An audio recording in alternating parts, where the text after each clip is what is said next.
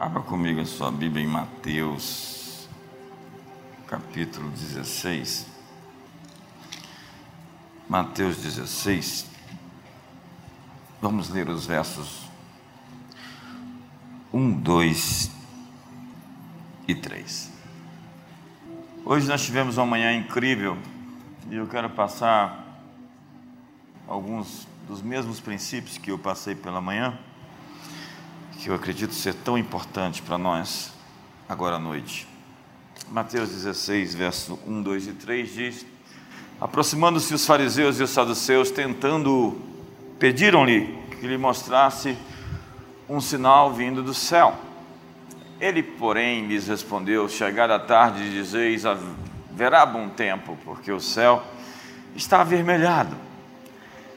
E pela manhã hoje haverá tempestade, porque o céu está de um vermelho sombrio. Sabeis, na verdade, discernir o aspecto do céu e não podeis discernir os sinais dos tempos? Você já imaginou quando Deus põe a mão dele sobre a sua mão e faz com você o que você está fazendo? Não tem como dar errado. Quando Deus decide fazer com você o que você se decidiu a fazer, não tem como falhar, fracassar. Quando Deus se levanta com você para confirmar o que você está realizando, porque se o Senhor não edificar a casa, em vão trabalham os que a edificam. Se o Senhor não guardar a cidade, em vão vigia a sentinela. Inútil vos é plantar, semear o pão que penosamente granjeastes, mas aos seus amados ele dá enquanto dormem. Eu quero declarar um tempo de descanso e de refrigério sobre você. Uma janela kairós. Arrependei-vos para que venham sobre vocês tempos de refrigério e cancelados sejam os vossos pecados. A palavra tempo ali é kairos, que não é um tempo cronológico repartido, dividido em meses, épocas, em anos, em dias, em horas, segundos, minutos. Mas é um tempo oportuno, é um momento especial, uma manifestação da eternidade no tempo. O Kairos é o tempo de Deus, é o tempo quando ele resolve interferir na história. E eu realmente acredito que existe um tempo especial onde Sua glória vai se mostrar para aqueles que creem não objetivamente para aqueles que pedem sinais e duvidam e provam. O texto diz que eles provaram, puseram à prova Jesus lhe pedindo um sinal. E Jesus vai lhe dizer a essa geração má e adúltera, não lhe será dado nenhum sinal senão o sinal de Jonas. É o texto de Lucas 19, verso 41 que diz que quando Jesus chegou próximo a Jerusalém, existe um lugar específico ali no Monte das Oliveiras, onde você vê a igreja Dominus Flávios, que é dedicada justamente ao lugar onde Jesus chora. Jesus chora. Ele viu o futuro da cidade que o havia de rejeitar, Jerusalém. E no verso 42 ele disse, chorando: Ah, se conheceras por ti mesma ainda hoje o que é devido à tua paz, mas isso está agora oculto aos teus olhos. E o verso 43 diz: Pois sobre ti virão dias que os teus inimigos te cercarão de trincheiras por todos os lados e te espreitarão por todas as bandas, e te derribarão, a ti e a teus filhos que estiverem dentro de ti, não deixarão em ti pedra sobre pedra, que não seja derrubada, porque não conheceste ou reconheceste a oportunidade da tua visitação. Veja, nós estamos aqui no ponto onde eu terminei essa manhã. Jesus, o Filho de Deus, Emanuel, se encarna no mundo, Deus vem na história. E ele aparece em meio aos homens, Emanuel, Deus conosco. E os homens o rejeitam. Eles estavam numa disputa de poder. Eles estavam numa disputa para preservar as suas posições. Outros estavam promovendo uma revolução. Eles queriam tomar o poder nas, na força das armas. Eram os zelotes. Judas é, foi identificado como um sicário, né? É, daqueles que pretendiam de alguma maneira tomar o poder pela força da espada e expulsar os romanos da terra santa, das terras sagradas. Há muitos motivos pelos quais eles rejeitaram o Messias, já que eles esperavam um libertador militar nacionalista, um homem de guerra, que viesse expurgar, expulsar, repreender e libertar a terra. E Jesus está ali, de frente a Jerusalém, prevendo o que lhe aconteceria. Ele seria recebido no dia de Ramos e depois, na sexta-feira da Páscoa, seria rejeitado, onde todo o povo gritaria: crucifique-o e solte Barrabás. Sim, ele veio para os seus, mas os seus não o receberam. Mas a todos aqueles que o receberam, deu-lhes o poder de serem feitos filhos de Deus. E a queixa de Deus, nesse texto que lemos, é que eles não reconheceram que Deus lhes bateu na porta, que pessoalmente Ele veio nos ver, que Ele se encontrou conosco esteve no nosso meio. O Verbo se fez carne e habitou entre nós, cheio de graça e de verdade. Mas os homens lhe fecharam a porta, os homens não o atenderam, os homens o rejeitaram. E tudo aquilo que sobreviria a Jerusalém previsto, as mulheres choravam e batiam no peito quando Jesus estava sendo crucificado levado pela via dolorosa, ele disse: Chorai pelos vossos filhos, porque se fazem isso sobre o lenho verde, o que farão sobre o lenho seco? E o texto de Mateus diz: Ai das grávidas e dasquelas que amamentarem naqueles dias. O que está sendo descrito, então, é a história de Tito invadindo Jerusalém no ano 70 e todos os acontecimentos posteriores que vão cumprir justamente o fato de que pedra não ficou sob pedra. A história mostra que eles queimaram os muros de Jerusalém e os, o fogo adentrou-se dentro do templo e derreteu o ouro que estava nas paredes para o subsolo, o que fez os mercenários, soldados contratados pelos romanos, não deixar nada em cima de nada. Literalmente, eles destruíram tudo o que viram à frente. A narrativa de Flávio Josefo na sua história ou antiguidade judaicas, mostra claramente o cumprimento daquilo que Jesus disse. Ele previu aqueles tempos. Mas o que podemos esperar agora dos nossos tempos? Olhe para o seu irmão e diga: que tempos são esses? A chamada bíblica é para discernir os tempos entender os acontecimentos, o que está acontecendo no momento. Há uma expressão alemã chamada Zeitgeist, que é definida como o espírito do tempo, o espírito da época, o clima intelectual ou cultural do mundo, as características genéricas de um determinado período de tempo ou ainda o espírito guardião do século. Como que se cada época tivesse uma entidade, um ser. O humanismo, o racionalismo, o positivismo, o iluminismo, a modernidade e agora a pós-modernidade, seria o espírito da nossa época. A primeira vez que se descreveu a pós-modernidade foi na França, por um francês, de lá vem muito dessas coisas, que falava sobre a desesperança, o desencanto com o mundo e com o futuro. Então a pós-modernidade é esse espírito onde o futuro não é uma coisa a se esperar com empolgação. Mas em 1 Crônicas, capítulo 12, verso 32, a Bíblia descreve os filhos de Sacar, que eram os conhecedores da época, que sabiam o que Israel devia fazer, e dentre eles haviam 200 chefes e todos os seus irmãos que estavam sob as suas ordens. E a palavra aqui, conhecedores da época ou dos tempos, é a palavra moed, que significa conhecedores dos ciclos. O general da Guerra do Golfo, Schwackpoff, disse que a vida é feita de estações e de fases. Ele disse isso num jantar com Bob Harrison. Bob Harrison nos contou isso. E ele disse que aquela foi uma grande chave para entender a vida. A vida é feita de fases. E a sabedoria está em reconhecer quando uma fase termina e outra começa.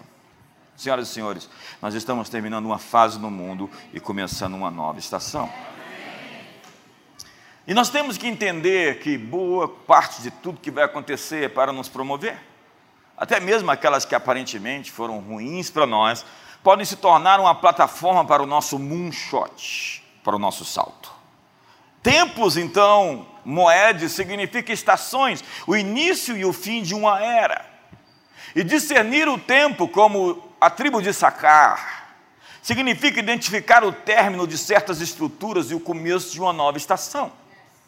E se você é capaz de se adiantar no tempo, você ganha vantagem, domina e vence e está à frente. Os grandes profetas do capitalismo foram aqueles que enxergaram as tendências. Na verdade, eles provocaram as tendências. Eles enxergaram as curvas da história e com isso ficaram bilionários.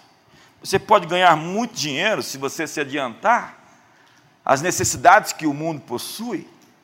Riqueza pode ser produzida quando você encontra uma necessidade e cria produtos e serviços a fim de supri-la. Quantos estão comigo até aqui? De acordo com o Targum, aqueles filhos de Zacá compreendiam a urgência da hora e os períodos do sol e da lua, a intercalação dos meses, as datas das festas solenes. E eles podiam interpretar os sinais dos tempos e, por um dom profético, podiam colocar tudo isso junto para discernir o futuro. O futuro ele é conhecido quando você entende os padrões do passado. Eu amo museus. Não que eu goste de coisas velhas, mas quando eu conheço a história, eu consigo entender para onde estamos indo. Porque o mundo se move em padrões, em ciclos. Não é que você volta ao mesmo lugar, mas é porque você está se movendo em direção a algo e padrões se repetem. Nós já estivemos nesse ponto na história outras vezes. Nós já vivemos momentos Armagedon, onde parece que o fim tinha chego. Uma vez que aqueles filhos de Sacá viram o que Deus estava fazendo, eles se juntavam a isso, alinhando-se ao processo. E a palavra aqui é alinhamento. Eu preciso ter a sensibilidade para poder me ajustar àquilo que Deus está realizando no mundo. A reclamação de Jesus é justamente eles não conseguiram entender o que estava acontecendo e não se uniram àquilo. Na verdade, muitos combateram. Foi o conselho de Gamaliel àqueles que estavam perseguindo a igreja no primeiro século: olha, vocês podem se achar lutando contra Deus, espere para ver no que isso vai dar. Porque aquele pequeno movimento daqueles doze discípulos se tornou o motor da história. Inexplicavelmente, o carpinteiro morto na empoeirada Judéia, em um monte, num lugar da periferia de Roma, tomou, controlou e dominou os impérios e fez dobrar os reis e os poderosos, os potentados, os magistrados, os grandes e os pequenos diante dele, quando ele mesmo disse: Quando eu for levantado, atrairei a todos até a mim. Então, aqueles homens de Sacá interpretavam as tendências e as curvas da história, antes que outros pudessem vê-las.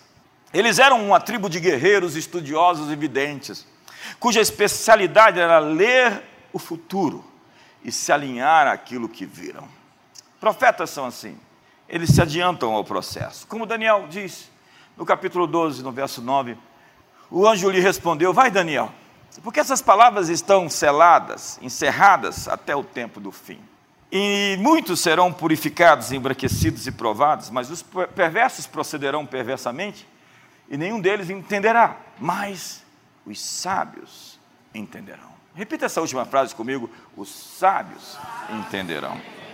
Eu gosto muito de falar sobre o futuro. Esse é o meu tema. É um dos meus principais temas. E entender que tempos são esses faz parte da nossa missão. Os sábios entenderão. No capítulo 12 também de Daniel, diz que os homens correrão de um lado para outro, o saber se multiplicará, a ciência se multiplicaria. Daniel é um profeta incrível. Eu me identifiquei tanto com Daniel em um certo período da minha infância. Eu tinha aquele vinil do Daniel na cova dos leões. Você também teve? Levante a mão. Daniel e bom, bom, bom, bom, bom, bom, bom. Mal feito, né? Para mim não, naquela época era incrível. E aquilo foi para mim tão incrível que eu fui descobrir a vida de Daniel e li o livro de Daniel e me identifiquei tanto com a sua história. E eu quero desafiar você nesse final de ano, ler o livro de Daniel, são 12 capítulos. E ver um profeta que mexe os céus, move os impérios de dentro do seu quarto. O intercessor faz isso. Mas que tempos são esses? O que, que nós podemos hoje aplicar de maneira pessoal, particular, funcional, na nossa vida, essa mensagem? Em primeiro lugar, esses são tempos de autoconhecimento. É preciso conhecer-se. Moisés nos disse no Salmo 90: Ensina-nos a contar nossos dias para que alcancemos corações sábios. Corações sábios sabem contar os seus dias. Hoje eu estava perguntando para alguém: para que, que alguém quer tanto poder e dinheiro? Para que, que precisa-se de tanto para que projeto e ufania e ostentação e orgulho e arrogância precisa-se de tanto acúmulo e ajuntamento? Por quê? Lutamos por algo que não conseguimos levar conosco. Louco! Essa noite pedirão a tua alma, e o que tu tens preparado, para quem será? Um vigilante grita e diz: depois de Nabucodonosor se vangloriar, esta é a grande Babilônia que edifiquei para a casa real. E tu ficarás maluco por sete tempos, até que reconheça que a glória que recebeste tem origem, tem fonte e definitivamente não é sua. Sabe, é tempo de se conhecer e de contar os seus dias. Eu nasci numa segunda-feira, sete horas da noite. E hoje eu tenho 641 meses. 2.789 semanas. Eu tenho 19.529 dias de idade. E daqui a 194 dias, querendo Deus, eu farei 54 anos.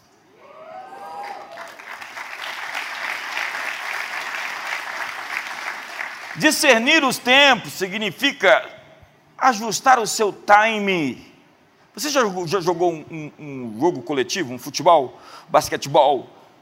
Quando tem um, um sujeito no time fora do ritmo, ele embaralha tudo. Ele põe a perder o ritmo da equipe. Então tem que movê-lo.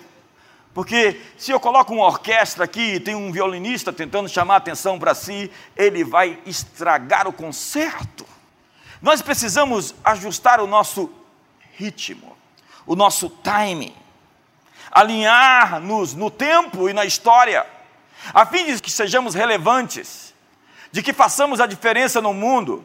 Nós precisamos entender o nosso papel, qual é a nossa história, qual é o nosso enredo e que papel eu vou interpretar nisso. Qual é o seu papel na história? O que você nasceu para fazer, para ser, para realizar?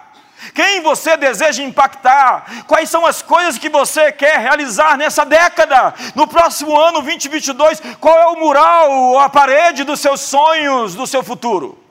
É preciso viver cada dia responsavelmente. Isso significa reconhecer as pessoas que não fazem parte do seu futuro. Jesus disse a Judas: o que você tem que fazer, faz logo. Discernir os tempos significa gastar seu tempo com propósito. Eu tenho 53 anos de vida e esse é o meu tempo. A vida é medida por tempo e o seu tempo é a sua moeda. E se você gasta o teu tempo, você gasta a sua vida. E tem gente jogando a sua vida fora. Remir o tempo, discernir o tempo significa conhecer a si mesmo. Qual é a nossa mensagem? Essa é uma discussão que eu tenho levantado, é uma bola É algo que eu tenho posto na mesa. Porque nós, a igreja, pensamos que o nosso trabalho é alimentar os pobres. Acredite, isso é parte do trabalho, mas não é o trabalho. Nós deveríamos tornar os pobres produtivos. Isso seria melhor do que dar alimento para eles. Mas enquanto eles não se tornam produtivos, nós estamos distribuindo milhares de cestas básicas. Só esse mês, cerca de mil cestas. Mas essa não é a nossa mensagem. Enxugar o gelo. Nós acreditamos que um empresário que cria um ecossistema de prosperidade, com muitas pessoas trabalhando efetivamente e ganhando, é muito mais efetivo no mundo do que um monge que resolveu se isolar e deixar a barba crescer, subir na montanha e ver a vida passar. Dá um sorriso para o seu irmão, porque está ficando tenso agora. Eu estou atingindo um ponto aqui, apertando o dedo numa ferida. Sabe, qual é a nossa mensagem? É salvar algumas almas e levá-las para o céu. Eu entro em crise com esse evangelho de ir para o céu. Porque se Deus me quisesse no céu, eu já tinha morrido. E eu estou aqui para um plano e para um propósito e não desejo morrer nos próximos 50 anos.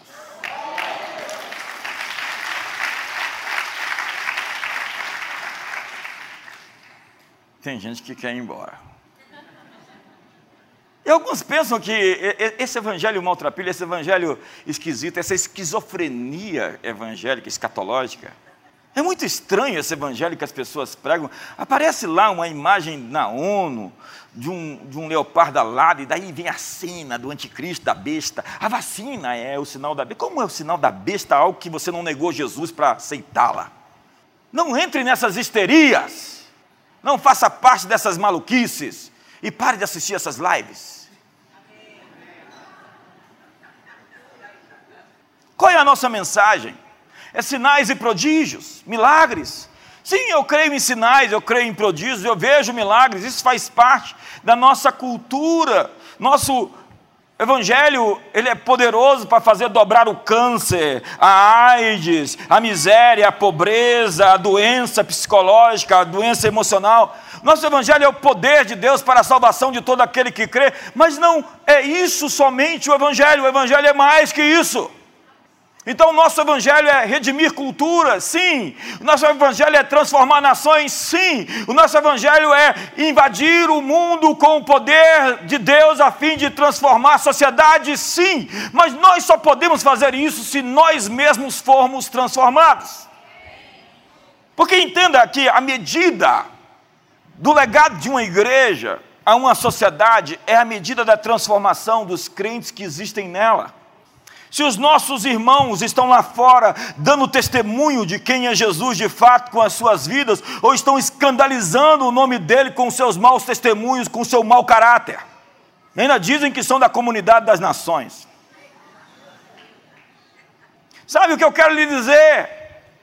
É que nosso trabalho é desenvolver pessoas, para que essas pessoas mostrem Jesus no mundo. Nosso trabalho é fazer não somente uma igreja grande, mas grandes pessoas que revelem Deus na história, porque assim brilhem.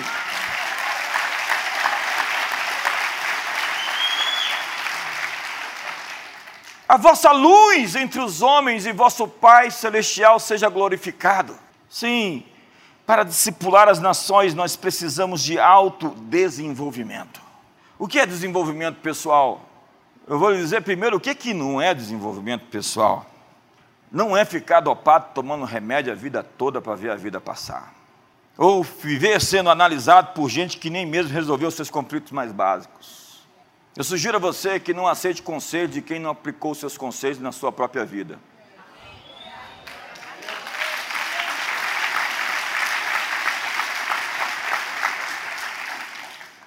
Gente que tem ferramentas que não consegue usar para si mesmo.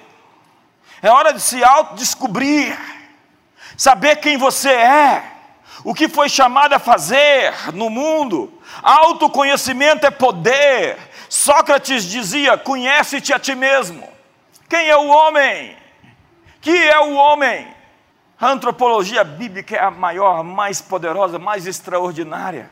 Não é a de Nietzsche com o Superman, que na verdade era o Deus do homem, o Superman, o super-homem de Nietzsche é Deus sendo o homem, como o homo Deus do Noah Harari. A autocentralização, onde eu me basto, a luciferização de todos nós, onde cada um é o centro e o juiz final das suas próprias vidas. Sinto dizer que alguém assim, tão em si mesmado, é somente mais um diabo. E não ligue para ninguém e fala, o bispo estava falando de você essa noite. Sun Tzu disse, se você conhece o inimigo e conhece a si mesmo, não precisa temer o resultado de cem batalhas. Deus quer se revelar ao mundo através de você. O novo dia acontece aqui dentro. E quando as cortinas se abrem na minha alma, eu consigo sorrir para aquilo que está lá fora, e o meu sorriso vai irradiar, e o que está triste ao meu redor vai começar a sorrir também, e os montes vão bater palma, e as, as árvores vão celebrar, e os rios vão entrar na dança. E a ardente expectativa da criação aguarda a revelação dos filhos de Deus.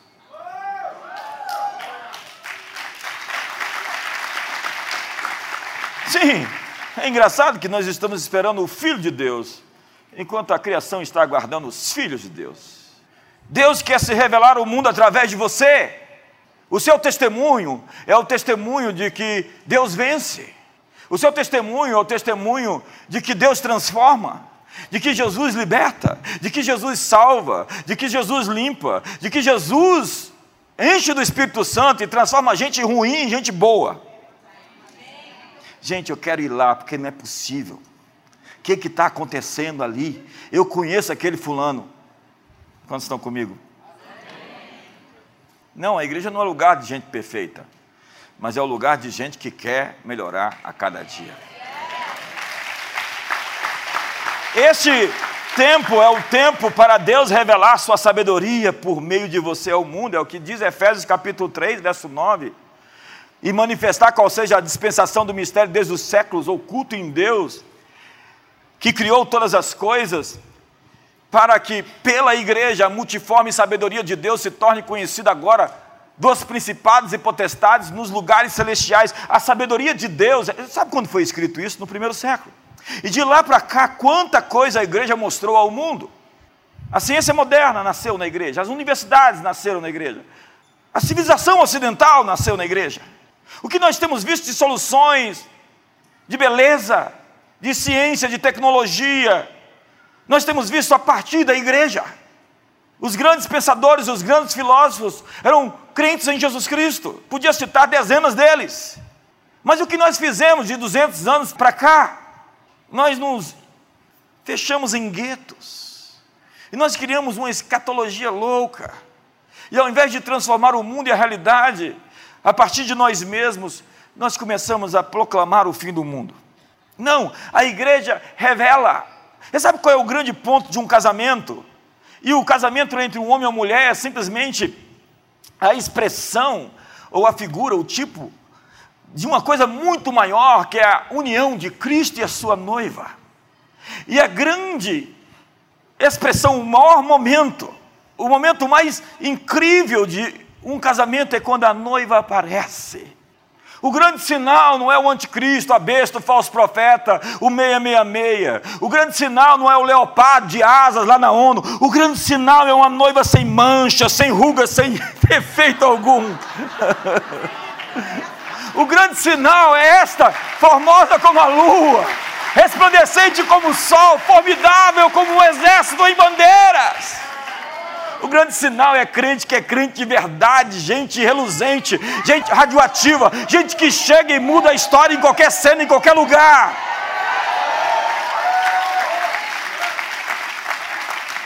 Há uma sabedoria que vem do alto, e há uma sabedoria que é terrena e mesmo maligna, diz a Bíblia.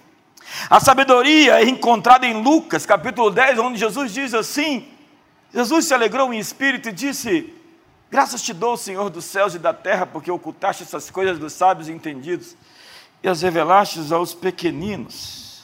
Sim, Pai, pois esta é a tua boa vontade. Então a sabedoria escondida é revelada para aqueles que são infantis e receptivos. Os infantis são humildemente dependentes da ajuda de Deus. Esse tipo de conhecimento não é adquirido através de ginástica mental, é a revelação do Pai. Revelastes essas coisas aos pequeninos.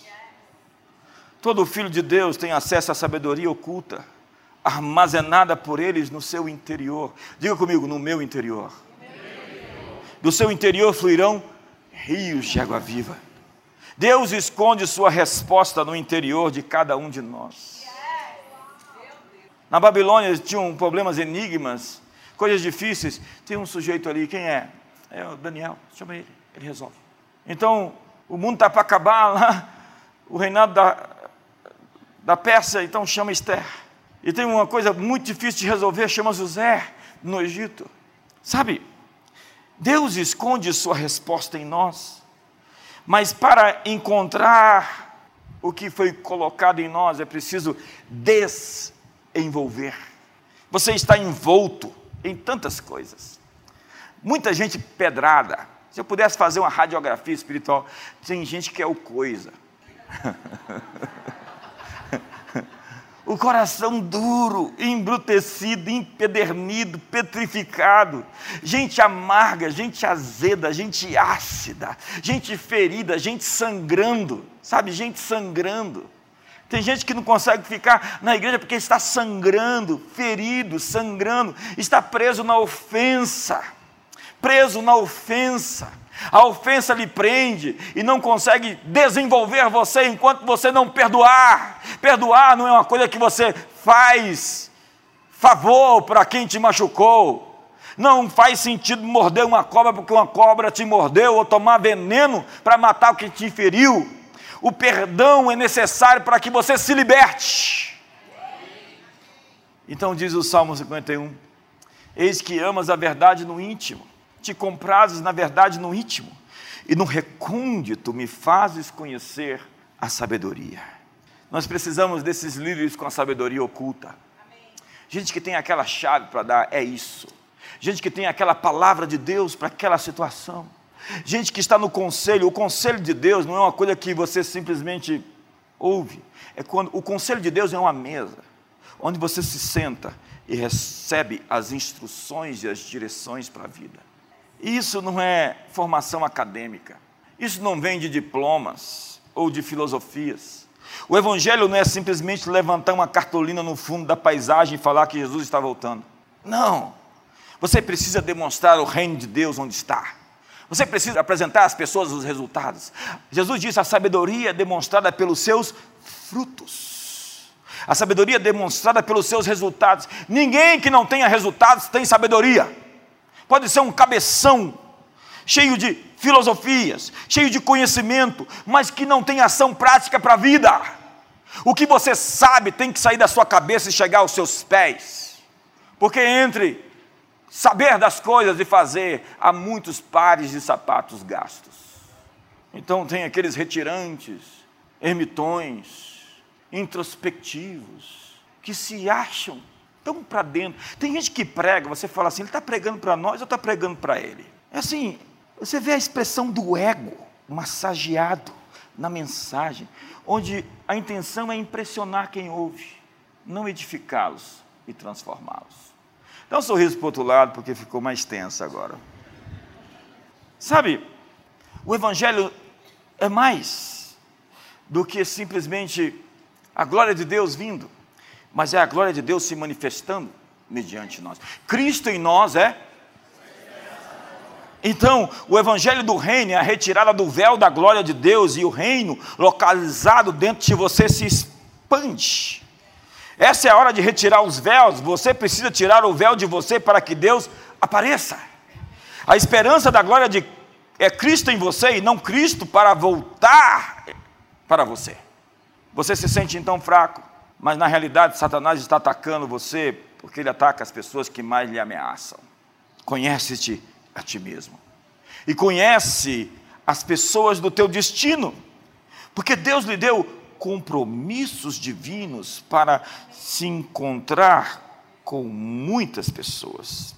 E relacionamentos feitos para estar com você de uma maneira especial no futuro. Existem pessoas que pertencem aquilo que você vai realizar e você precisa delas, como Josué precisava de Caleb e Caleb precisava de Josué. E você precisa dessas pessoas para que você possa chegar onde você precisa chegar. Então, honre essas pessoas na forma como você as trata. Algumas pessoas perdem tempo porque estão no caminho errado, outros estão no caminho certo, mas estão com as pessoas erradas.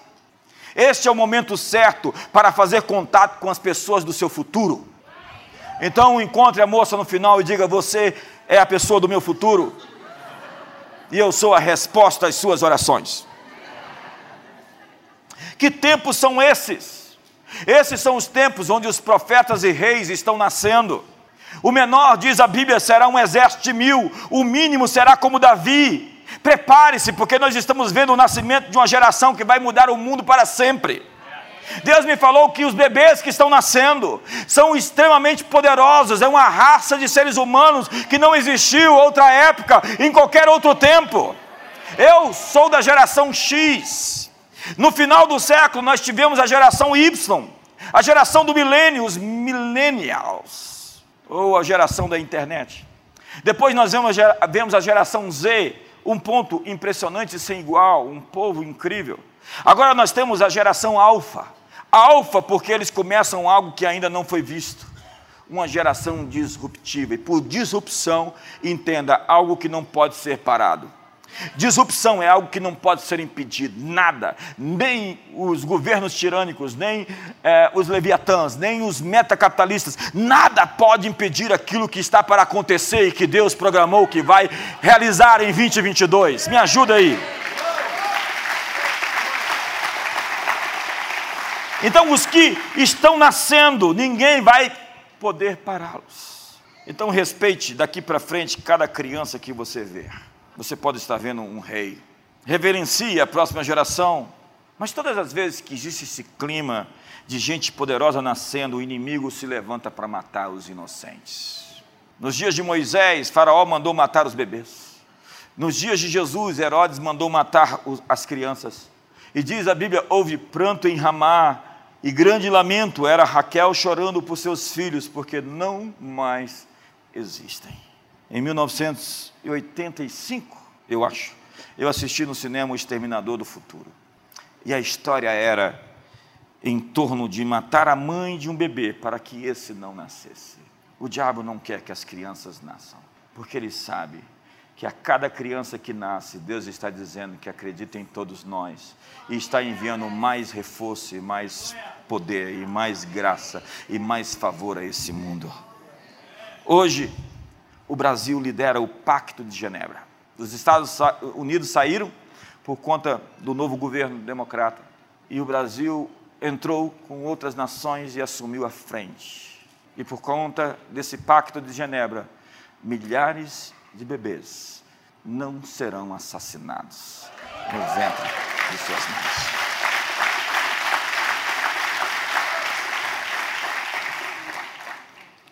E eles serão reis, magistrados, governadores, apóstolos e profetas. Que tempos são esses? Deixa eu olhar o meu tempo. Esses tempos são tempos de mudança de governo no mundo, onde diz Daniel que ele muda o tempo e as estações, remove reis e estabelece reis. Ele dá sabedoria aos sábios e entendimento aos entendidos. Então diz a Bíblia que no ano da morte do rei Uzias, eu vi o Senhor assentado sobre um alto e sublime trono, e as abas das suas vestes enchiam o templo. Esta é uma época em que algumas coisas estão terminando. Entenda, no ano da morte do rei Uzias. E nesse tempo, Deus está abrindo a sala do trono de uma forma única. Não que a sala não estivesse aberta, mas Deus trará visão e visitação em comum para seus filhos. Sigamos e prossigamos em conhecer o Senhor. Como a alva, o nascer do dia, a sua vinda é certa. Olha, mais uma vez, a conexão entre cristãos, gente de Deus que conhece a Deus, e o dia nascendo, e Deus aparecendo. Então, espere por encontros quânticos, espere por encontros angelicais, espere por experiências com anjos, porque Isaías está ali, um anjo, um serafim, lhe toca nos lábios com a brasa viva do altar, anjos brilhantes de uma ordem especial que queimam em adoração. E nessa atmosfera, Isaías é consciente de sua necessidade de purificação. No capítulo 1, 2, 3, 4, 5, 6, Isaías está falando mal dos outros. Ai da terra, ai, toda a cabeça está ferida, todo corpo está cheio de, encharcado de patologias. Da planta do pé até o alto da cabeça, todos estão feridos. Ai da nação X, ai da nação Y. Até que no capítulo 6, ele tem uma visão e diz: Ai de mim, que habito no meio de um povo de impuros lábios, e eu vi o Senhor. Essa consciência da necessidade de mudança interior, de correção interior, é o sinal de alguém que está em processo de transformação. Crescimento significa ter olhos para ver seu estado interior. Eu não vou conseguir terminar essa mensagem. Que coisa. Isso significa que o profetizando não terminou.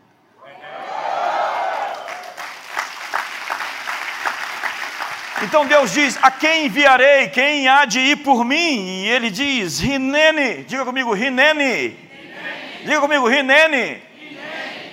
Envia-me a mim. E quando ele disse isso, Deus purificou a sua boca. Ei, a propósito, Deus precisa purificar os lábios de muita gente aqui, dos palavrões, das palavras feias, da maledicência, da crítica, da fofoca. Vou lhe dizer, isso lhe atrasa. Falar mal dos outros te paralisa. O Chris Walton disse para mim: o Bill Johnson não fala mal de ninguém, mas eu não sou o Bill Johnson.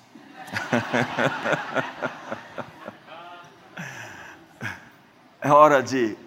Vamos ficar de pé, eu não, posso, eu não consigo terminar hoje. Que chato. Acontece. O pastor Dito pegou parte da minha, do meu tempo.